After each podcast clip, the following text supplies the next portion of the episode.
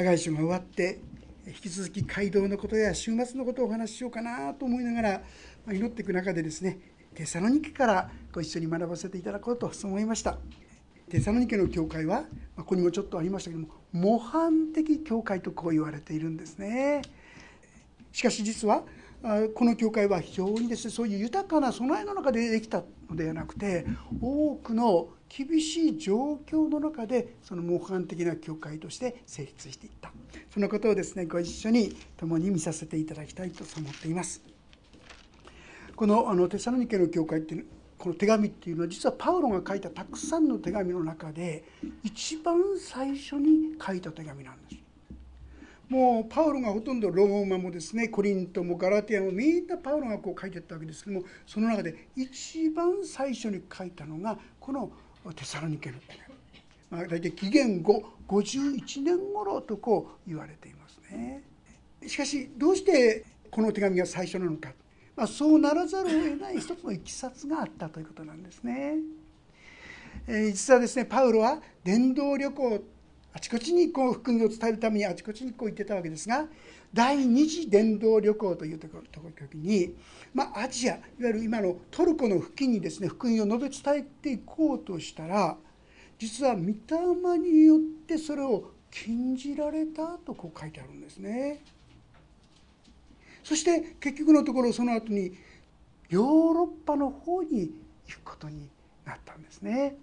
彼らがですねどうもどういうふうに禁じられたのかわからないんですがそっちの方に行けなくなったその時にですね一つの幻を見たんです。パウロが幻を見たんです。こっちに来てください。そして私たちを救ってくださいというそういう幻を見たんです。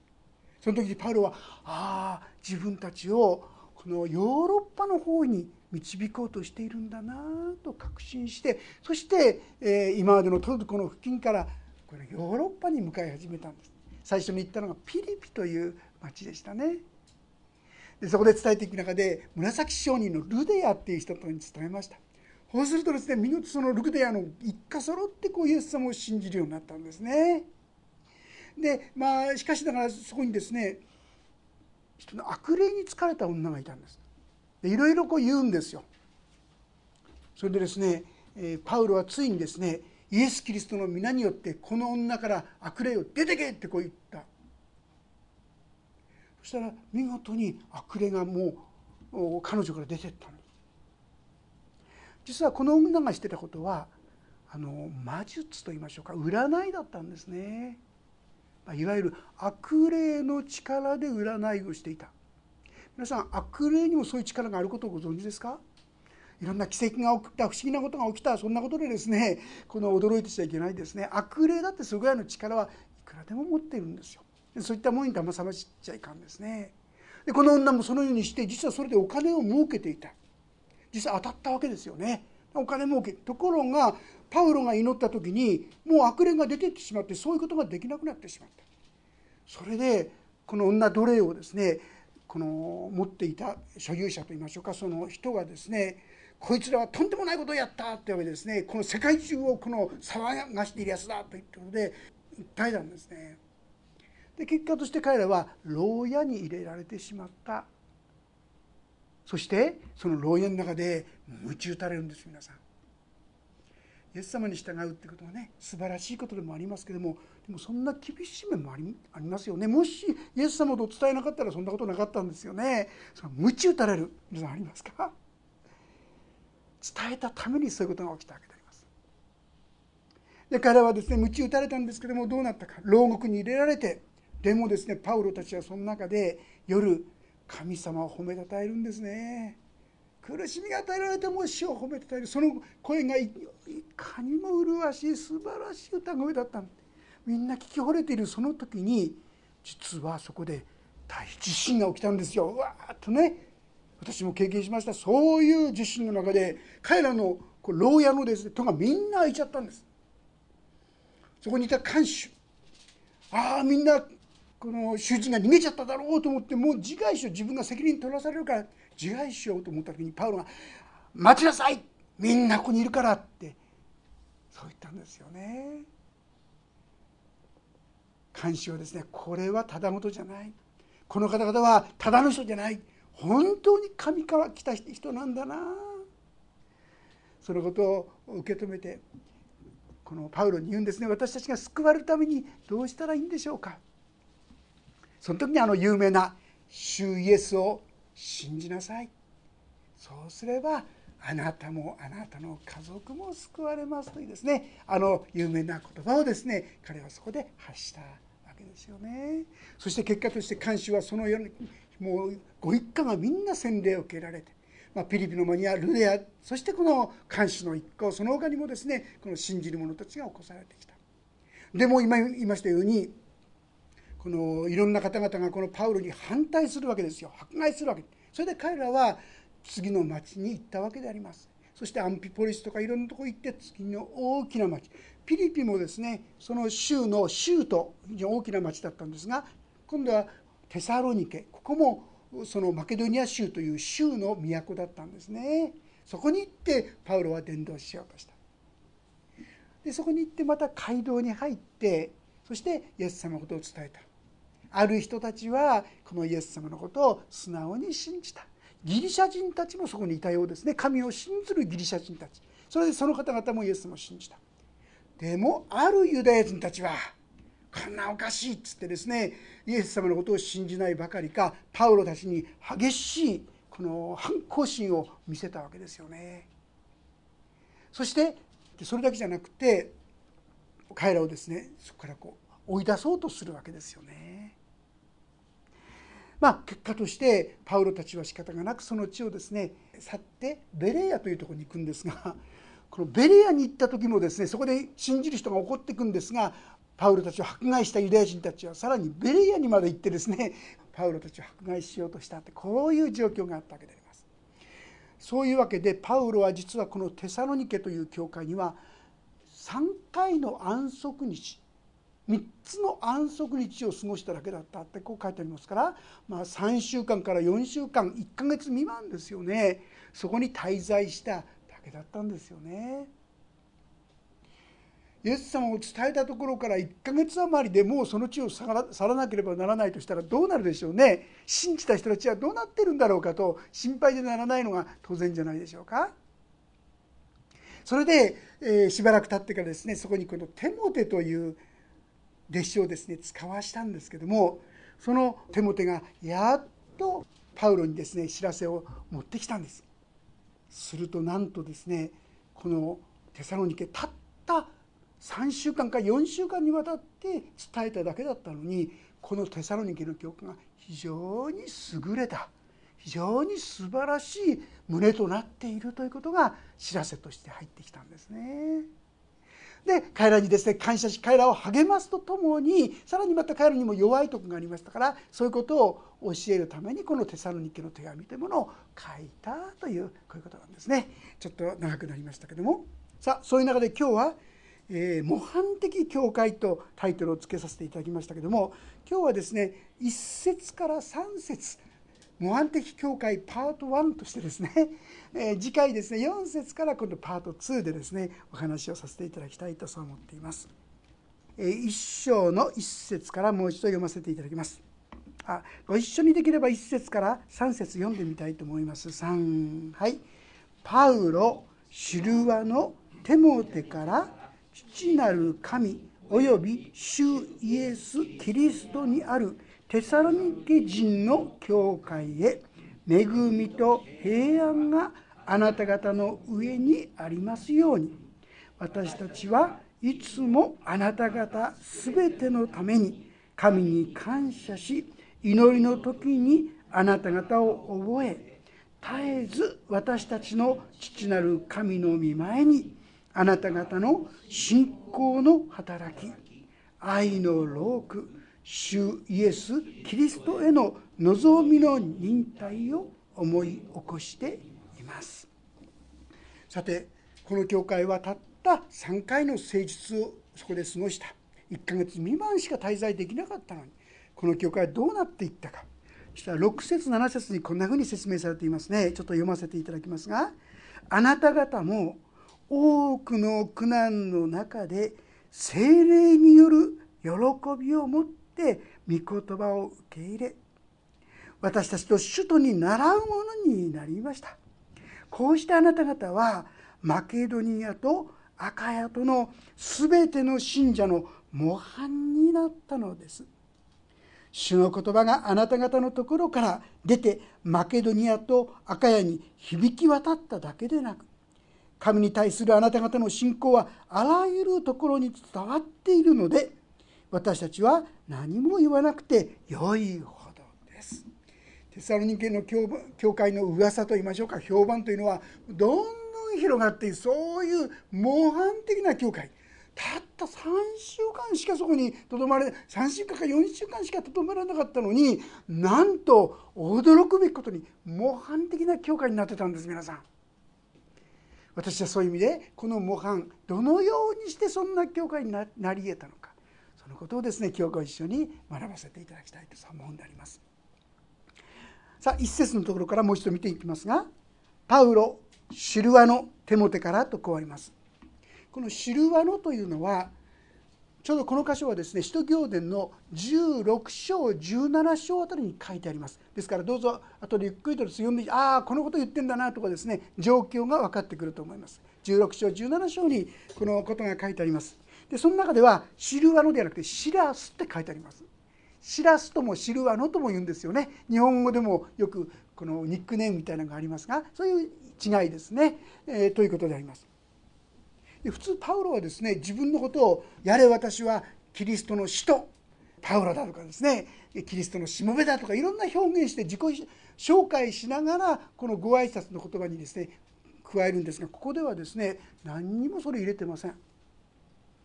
一つにはパウロはそんな自己紹介しなくても十分にテサロニケの人たちは私はあなた方によってこの神のしもべになったんですってことを十分に納得している知っていたからではないかと思いますがもう一つは教会というのは誰彼が作ったというものではないということをはっきりさせるためでもあったのかなとそう思うんですね。まあ、正直まして実際にこの教会を築いていったのはパウロが大きな力があったことは間違いないと思います。でも一緒に働いたこのテモテあるいはシルワノ彼らもまた同じ同労者としてこの教会を立て上げるために実は建てられた誰彼じゃない教会は神によって建てられているのだということを明確にするためではなかったかなとこう思うんですね。ついつい私たちはですね教会にしても何にも人があの人この人そういうふうになってしまうところがあるかなとこう思うんでありますが教会というのは実はそうではない。神ご自身が建てられている。次のところにありますが父なる神および主イエス・キリストにあるテサロニケ人の教会へ。誰彼じゃない。父なる神および主イエス・キリストにあるということがこの教会が成り立っている根本的な理由である。私たちがですねもし誰に結びついている誰にあるということであるなら正直まして信仰はですね覆されてしまったりあるいはつまずいてしまうこともあるのではないかなと思います。私の信仰はどのような信仰か。それは主イエス・キリストにある。あの人にあってこの人じゃない。パウロにあってじゃない。テモテじゃない。シルバルじゃない。神にある信仰なんだ。主イエス・キリストにある信仰なんだ。このことを私たちにまず第一に教えてくださっているかなと思うんです。皆さんの信仰いかがでしょう？しっかりとこの主イエスにつながってますか？あの人を通してそこにとどまってしまっていることないですか？私はもっともっとこの主イエス・キリストきっかけはもちろんですね。あの人この人を通してそれがきっかけかもしれませんがあなたが信仰を持ってたのはまことにこの主イエス・キリストであり父なる神様のおかげなんですよね。私たちはこのことを忘れてはならないそう思うんであります。まあ、変だけどですが私もですね、まあ、65になってきて、まあ、やがてですねいつだか分かりませんけどもこの働きバトンタッチをする時が来ると思いますよね。その時によく教会で牧師が変わる時なかなか難しい問題がある。それどうしてか人についてしまった信仰だとその時につまずく危険性がありますよねでももし主イエス・キリストにそして主父なる神様に結びついた信仰ならどうですか？関係ないですよね。そんなことでつまずくはずがないです。私の信仰は人につながる信仰ではなくて主イエス・キリストにある。父なる神様にある信仰ということをしっかりと養い育てられていきたい。そう思うんであります。そしてそのようなあなた方がテサロニケ人の教会へ恵みと平安があなた方の上にありますようにとこう語ってますね。実はこの順番がとても大切なんですよ。第一は恵み。私たちはこの恵みによって平安をいただくことができるということなんです。ヨハネの福音書の14章というところをちょっと挙げてみていただけるでしょうか。新約聖書ですね。ヨハネの福音書の14章27節であります。ページが第3版で211ページ。第2版で192ページか3ページ。新しい第3版で211ページ。古い第2版で192ページか3ページになります。よろしいでしょうか？それではその27節をご一緒に読んでみたいと思います。3はい。私はあなた方に平安を残します。私はあなた方に私の平安を与えます。私があなた方に与えるものは世が与えるものとは違います。あなた方は心を騒がしてはなりません。恐れてはなりません。ここに実は神様が私たちに与えてくださる平安ということについての説明がなされるわけであります。どうでしょうか？私たちが普通平安というのはね何も問題がなければ平安というこういう平安じゃないですか。全てが順調にいくなら平安というこういう平安じゃないでしょうか。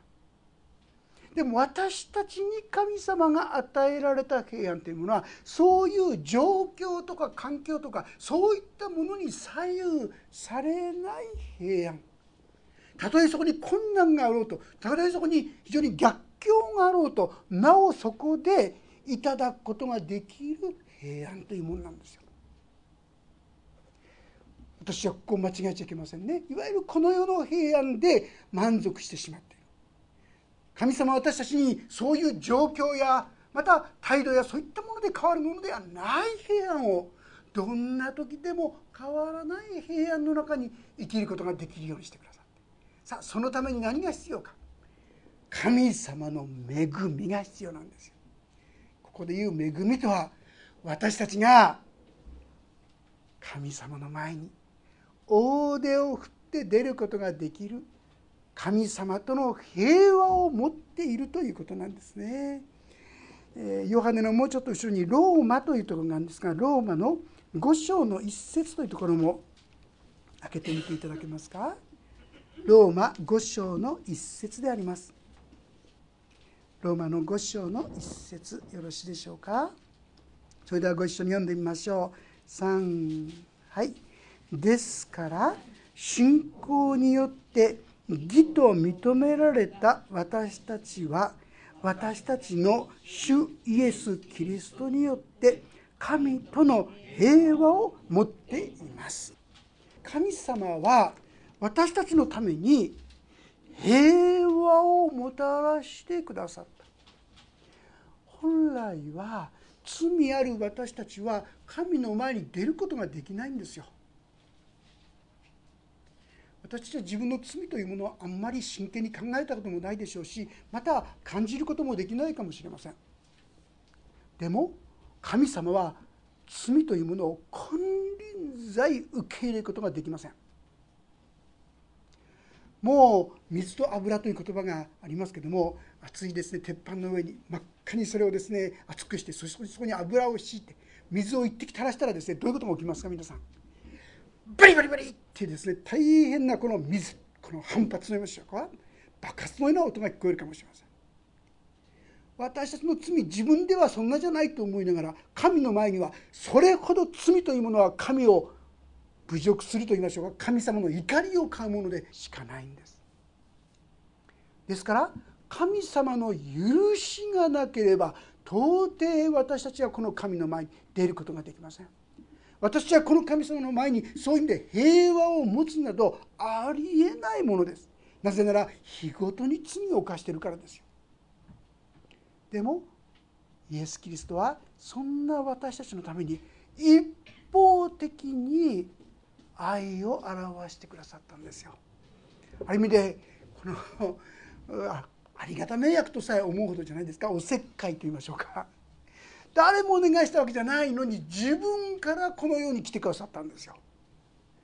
お願いしたわけでもないのに私の身代わりとしての刑罰まで受けられたんですよ。どうして？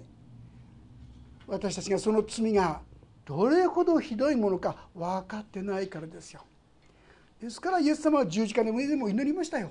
自分が身代わりの刑罰を受けていながらイエス様を相変わらず悪口言う人たちのために父よ彼らをお許しください彼らは自分で何をしているのかわからないんですと言って私たちの罪や汚れや愚かさや傲慢さやそういったものを全部背負って私がその罰はもう受けたから安心して父なる神様のとこに来なさいよと言ってくださっている。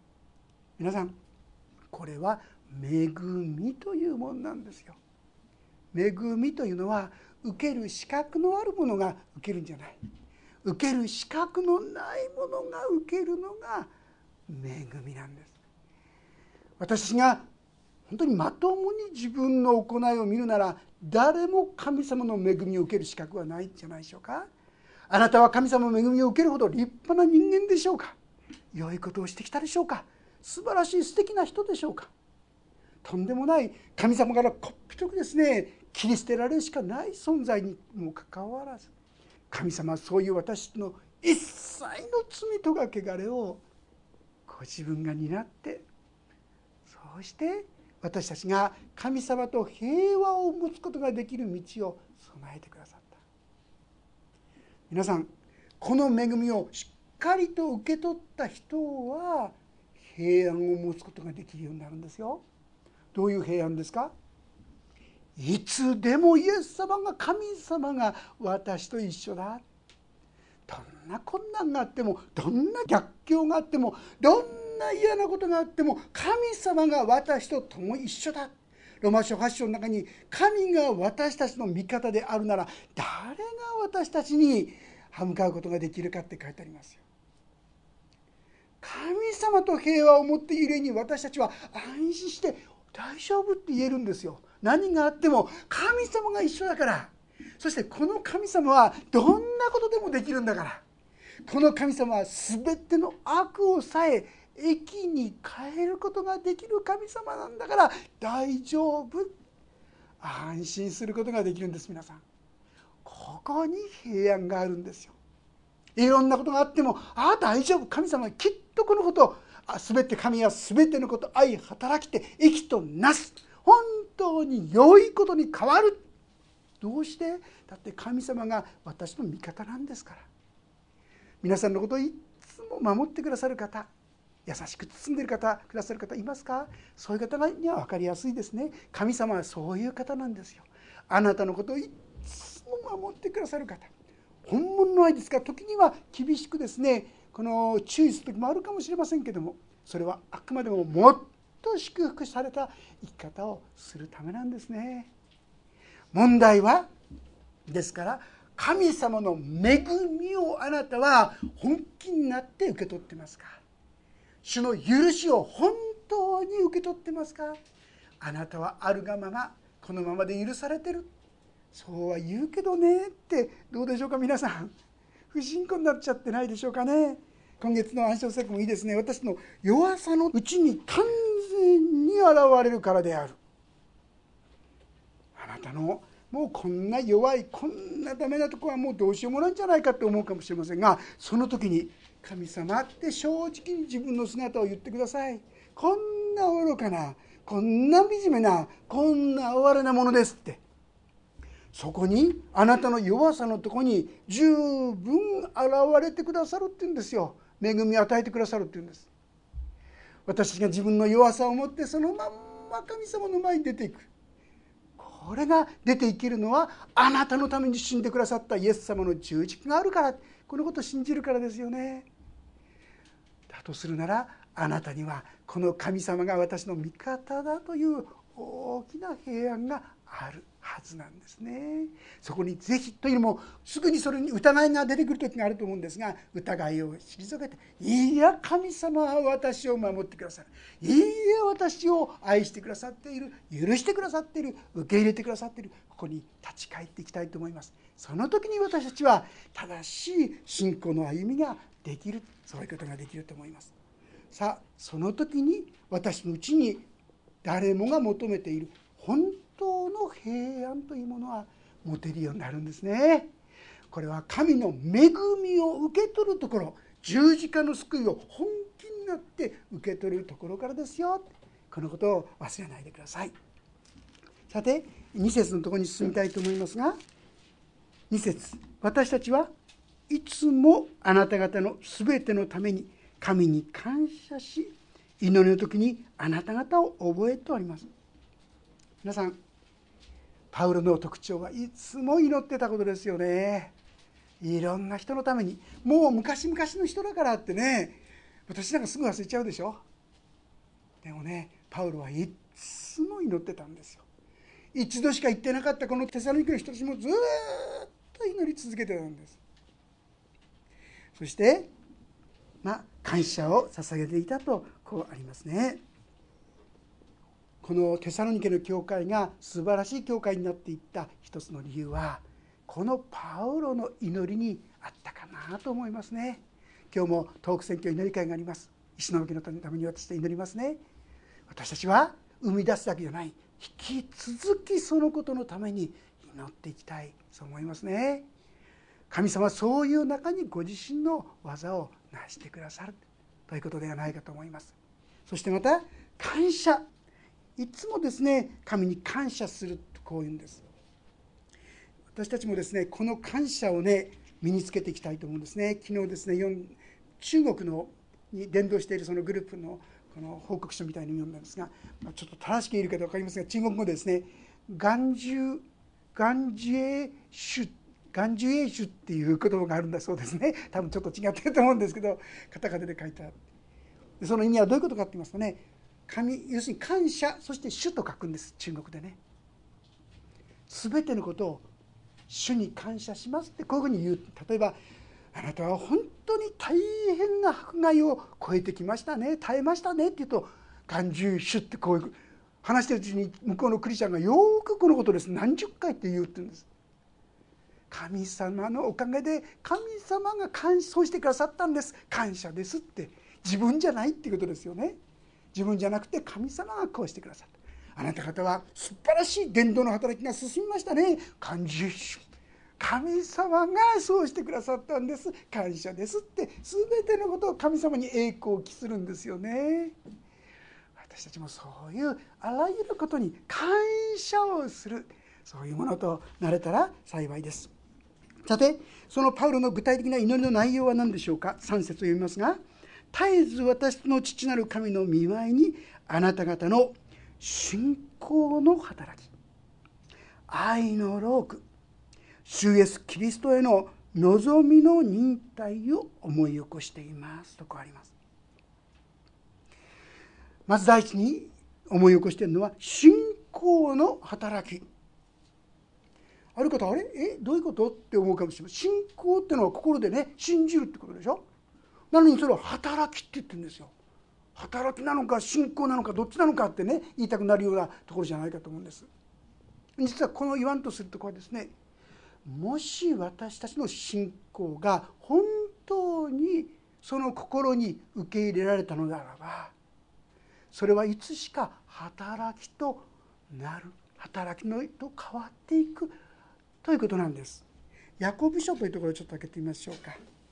ヤコブ書2章ちょっと厳しいお言葉ですけどね2章の17節そこを読ませていただきたいと思います。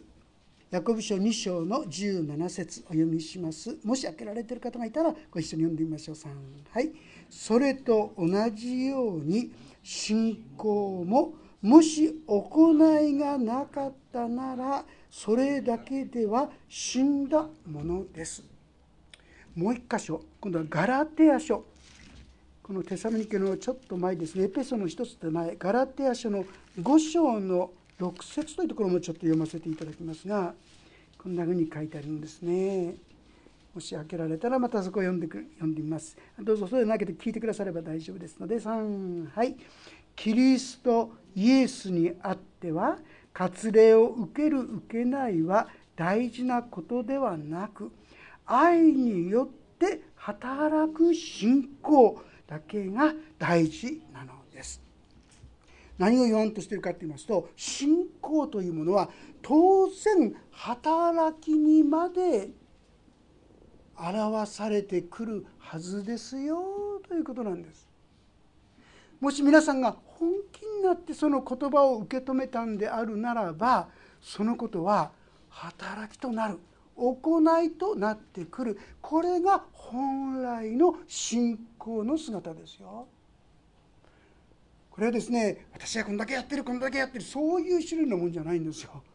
自然なんですよ自然に気が付くとやっているというようなものまたの25章というに書いてありますがこのクリスチャンたちがやったことであなたはあこんな素敵なこと素晴らしいことしてくださいましたねって言うとですねそのクリスチャンたち言うと「いつやりました?」って自分でやった覚えないんですよ。自分としてはごく普通の当然のことをやったに過ぎないことなのにそうって言われてる人たちがたくさんいるんですよ。これ何かって言いますとね特に賜物ってものも関係してると思いますね。神様が与えてかった精霊の賜物というものが生かされる時はね自分でやってるやってるなんて思わないんです。当たり前って思うんですよ。まあ私の中にとっては例えば事前の賜物っていうのがあります。そういう賜物が与えられている人がいます。この事前の賜物なんていうのはですね自然に人のために犠牲を払うことをしてるんですよ。よくよくそういう人私なんか見るとそこまでやんなくてもいいんじゃないのって、ね、冷たい人間だからそう思うんですよその人がせせめてそこまではやんなかったらやんなかったら申し訳ないなんてですねかえって在籍感を持つぐらいの勢いなんです皆さん。やって当然だからやったやったなんて思ってないんですよ。神様はそのように恵みのうちにさせていただく。面白いのはですねこういう方がいましたよあるクリスチャンになった方でですねその方なった方っていうか私は変わりたいと思って教会に来たんですけどって言ったその人なんですがその人がですね私に相談に来たんですね。先生私は自分が変わりたいと思って教会に来たんだけどもちっと変わらないんですって。前にもお話したことがありますけどね。いやそうなんですか。でもね同時にこう言ったんですよ。でもね主人が変わっちゃったんですって言うんですよね。主人主人は教会に来てないのに変わるんであるんですか？おかしいそんなことあるんですか？って言うんですよ。私いやあなた変わったんじゃない？いや私はね前よりもっとひどくなってるような気がするんですってこう言うんですよ。あそうなんですか？って言ってそこは実はその方ですねその隣の家の人に導かれて教会に来るようになったでその人に聞いたんですね。A さんね自分がちっとも変わらないってねないこの間言ってきたんですけどどうですかあなたの目から見たらどう思いますか？って言ったらねその人はこれ「先生あの人ね本当に変わっちゃった」って言うんです皆さん。自分では全然変わってないと思ってるんですよ。ぶりっこしてるんじゃないんですいいいい人呼ぶってんじゃなくてかえって自分は悪い悪い人間になってるって感じてるんですよ。でもよくよく聞いたらですねなるほどと思いました。例えばどういうことかって言いますとね主人が変わったっていうのはねそのご主人とは喧嘩するとね一月二月口聞かないんですね 皆さんできますか？一口も喋んないでですね夫婦でいること難しいんじゃないかと思うんです。そういうことがあってねそういうの嫌だから自分がクリスチャンになってから神様どうか主人がねもう前見たかあんなふうにならないですぐにこう仲直りできるように助けてくださいって祈ってたら先生もう1時間もしないうちに普通に主人ね語りかけてくるんですよってこう言うんですよ。皆さん納得できませんか？だって祈るんですもんね。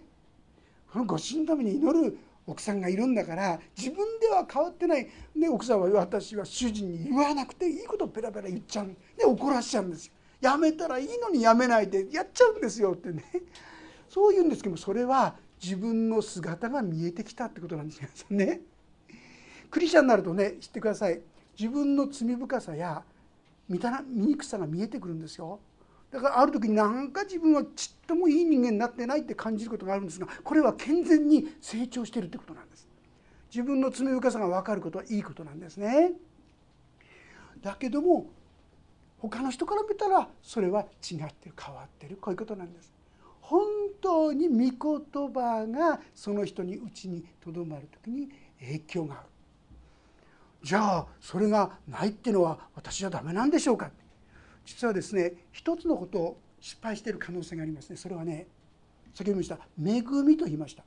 恵みとして受けてないんですよ。自分の罪が本当に許されているということを受け取りきってないんですよ。こんな私じゃ許されるはずがないとかね。こんな私じゃ愛されるはずがないとかそんなところにとどまってしまってせっかくイエス様が許すって言ってるのにありがとうございますと素直に受け取ることがないとせっかくのこの恵みが力を発揮しなくなってしまうんです。私たちは恵みをしっかり受け取ることです。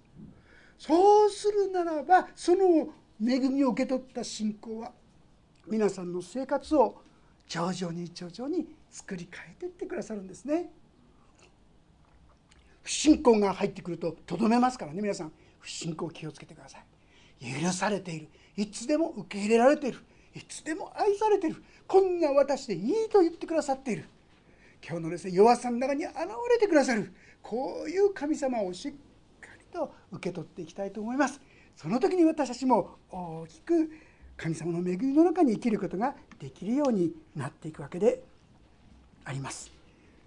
ということで私たちは信仰によってああ神様本当に許されていることを感謝します。ああ神様ああこうもしたいああもしたいさせてくださいってぜひ祈っていかれたらよろしいと思います。少し少しそれができるようになってきてあれ私ももしかしたら少しずつ変わっているのかな。これは大きな喜びになっていくのではないかと思います。さて第2番目に記されているのは愛のロークという言葉ですね。さん愛というものにはある意味痛みがあるってご存知ですかね。痛みを感じない愛はあんまり大きくはないかもしれない。まこのロークって言葉はですね。痛みとか打つとかですね。叩くとかそういう言葉からできてる言葉なんですけども。やっぱり愛の技をし本当の意味での愛の技をしようとする時に私の心はちょっと痛むことがあるかもしれません。聖書の言葉ではですねあなたに良いことをしてくれる方をですね愛したからといって何の褒められることがありましょうって書いてありますよね。自分の敵を愛し迫害する者のために祈りなさい。これでこそ私の子供となることができるんです。どうでしょうか皆さん。あなたに対して悪いことを年がら年中する人やる人に対してその人を愛そうという気持ちになれますか？それをしようとしたら心が痛むんじゃないですか？そういう技をこのテサロニケの人たちはしていたってことなんですね。素晴らしいですね。だから褒められる。自分がでも嫌われて自分にひどいことをする人になお愛の技をしていく。こういうことがテサロニケの人たちにできていった。それはどこから来るんですか？許されて愛されてってことをしっかり受け取った人の中にそれが始まるんですよね。ヨハネの第一の手紙の5章19節に私たちは愛しています。なぜなら神がまず私たちを愛してくださったからですと書いてあります。私はですね、まあ、今年で 5, 5年もう6年目にありますねこの支援活動がね6年間もずっと続けられてるっていうのはすごいことだなって私は正直と思ってるんですね。これは人間の力ではやっぱり続けられないことじゃないかなって。神様がくださったからだからなおそのことのために引き続いてさせ続けてくださっている。これは愛の労苦正直ましてやっぱり疲れることもあるでしょうし大変な痛いこともあるかもしれません。でもその人たちのことを思ってなおなおそれを続けることができることはなんと幸いかな。まああの幾人か行く時ですね。本当に素敵な言葉を言ってくださる方がいますね。あなた方に会うのは親戚の人たちに会うよりも嬉しいんだよって言ってくださるんですよね。今までのずっと継続的なその技を見ててくださるんですよね。一時期じゃなくてずっと。それは神様の恵みの宮座かな。そう思いますね。私たちも本当にそのような技に進むことができたらな。それはそれもこれもみんな神様の恵みを受けることなしにはできえないありえないことではないかそう思います。主イエスキリストの望みの忍耐を思い起こしています。第3番目が「望みの忍耐」と書いてありますがこれは何のことかと言いますとこれは天国のことですしまたですね再臨のことということができると思います。ごめんなさい。もう随分時間来ちゃったと今気がついたんですが本当にですねイエス様が来てくださった。そして私たちをやがて栄光の体に変えられる。皆さんイエス様が再び来られて再臨の時どうなるか知ってますよね？もうあっちが痛いこっちが痛いなそんな体じゃないですよ。もう完璧な体いつでもパーフェクションパーフェクトな体に生きられるんですよ。そして愛と喜びに満たされた。それがもうすぐ来ようとしてるんです。だからその時まで忍耐してってこういうことですよ。もう苦しいからやめたなんて言わないでよってこういうことですよね。もう一歩だからこの神様の前に共に歩み続けましょうよね。このように共に歩んでいきたい。テサロニケの人たちはそのように多くの苦しみの中でその気を覚えて歩み続けたということであります。彼らが模範的な愛に生きる教会となっていった。それは彼らがこの3つのポイントをいつも心していたからではないかと思います。信仰の働き愛の労苦主イエスキリストへの望みの忍耐私たちもこのことをいつも心に留めていきたい。そう思うんであります。コリントの13章13節にはいつまでも残るものは信仰と希望と愛です。その中で最も優れているものは愛ですという言葉がありますが私たちもこの3つのことをですねいつも求めていくそういうクリスチャンでありたい。その時に私たちも模範的な教会模範的なクリスチャンとなっていくことができるということではないでしょうか。それは何かですね自分の瓦礫で頑張ってそうしなさいという意味じゃありません。正直に今日の暗唱聖句のように弱さを正直に神様に告白してこんな私です。憐れんでくださいと言って主に委ね続ける。主に期待して歩む。その時に私を通してもそんな技が進んでいく。こんなクリスチャンこんな教会となっていくことができたらと思います。もう一度繰り返しますが私たちは神の恵みをもう一度しっかりと心に覚えましょう。イエス様はあなたのために死んでくださったんです。そしてあなたの罪はすんもう一滴の芯も残さず完璧に許されたんです。イエス様を信じたあなたは完璧な神様の子供となったんです。そして同時にですね私たちは互いに祈り合っていきたいと思います。パウロはこの手先のために祈りましたけども皆さんね特に教会の中でいろんな人の弱さを見た時にこれはですねそのことのためにその人のために祈るべきだっていうことなんですよ。気が付かなかったら祈れません。いろんな人の弱さを見たらなんであの人こうなのかとついこう裁きたくなっちゃいますよね。そうではなくてその時にああこのことのために祈るように召されているんだな。気が付かなかったら祈ることもできないんです。人の弱さを見たらすぐにそのことのために祈るようにしていきたいと思います。それが本当の教会ですよ。裁き合うんじゃなくて祈り合うんですね。お互いの弱さのためにも祈り合う。そのようにしてテサロニケの教会も育っていったんですよ。私の教会もそのようにして互いのために祈り合っていくそういうものでありたいと思います。そして3つのポイント。信仰の働き。信仰によってだな。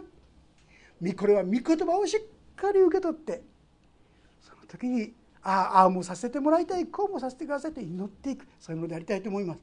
そして愛のローク。時にはちょっと痛いことがあったとしても一歩その人を思ってさせていただけたらなんと幸いでしょう。そして将来やがて神様は私に素晴らしいものを用意してくださっている。皆さんご存知ですよね。イエス様は私が水いっぱいさえ与えるものを決してその人は報いから漏れることがないって言うんですよ。自分でやってるやってるなんて思ってることがねこんだけやってるんだからって思ってることは全部忘れてられちゃうと思います正直言って。でもね自分で気が付かないでやってる水いっぱいなんて欲しがってるのが当たり前だと思ってやることこのことを愛のゆえにやったそのことをイエス様は覚えてくださってるっていうんですよ。私も知らずに当然のようにしてその愛の技に勤しいものとなっていきたいと思います。そして共に本当に模範的な主に喜ばれるクリスチャンまた教会を共に目指していけたらと思います。お祈りをいたします。恵み深い神様私たちはあなたの前にふさわしくない歩みをいつもするものですけどもそんな私たちを一方的な恵みによってあなたは愛して許して受け取ってくださっていることを感謝します。この事実をいつも受け取り続けていくことができますように。そして私たちも信仰の働き愛のローク望みの忍耐をいつも働かせるものにならせてください。そして多くの人に知らないうちに神様をお伝えしていくことができるようなものとしてくださるようにお願いします。私が素直にこの御言葉を受け取る時にその力が自然に現れているとあなたは約束してくださっていますから感謝します。どうかこの恵みの道に私たち一人一人をお導きくださることをお願いいたします。今週も今月もお一人一人にこの恵みが豊かに注がれてこの恵みの中に歩むお一人一人としてください。御手に委ねます。主イエス様の皆によって祈ります。もうしばらくそれぞれに応答の祈りをしてください。